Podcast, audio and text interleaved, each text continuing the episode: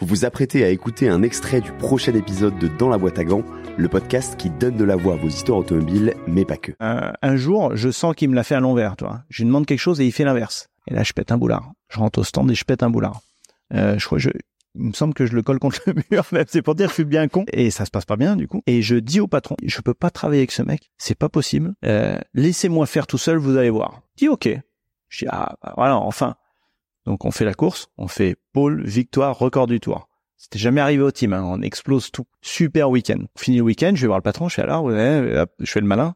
L'autre il fait, bah maintenant je t'explique. Lui, c'est ton ingénieur, t'es obligé de travailler avec lui. Donc soit tu t'adaptes, ou soit tu te barres. Là, Ah, t'as pas eu la réaction que t'attendais du coup? ah mais pas du tout. Hmm. Et c'est là où le Japon, a, il a fallu que j'apprenne, hein, c'était chaud. Hein.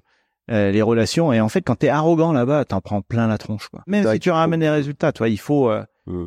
T'es petit, tu suis les règles, tu suis la hiérarchie, t'as pas le droit de court-circuiter.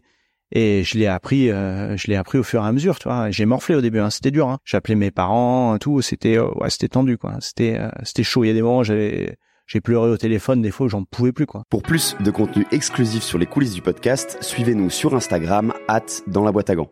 Vous retrouverez aussi la version filmée de vos épisodes préférés sur YouTube.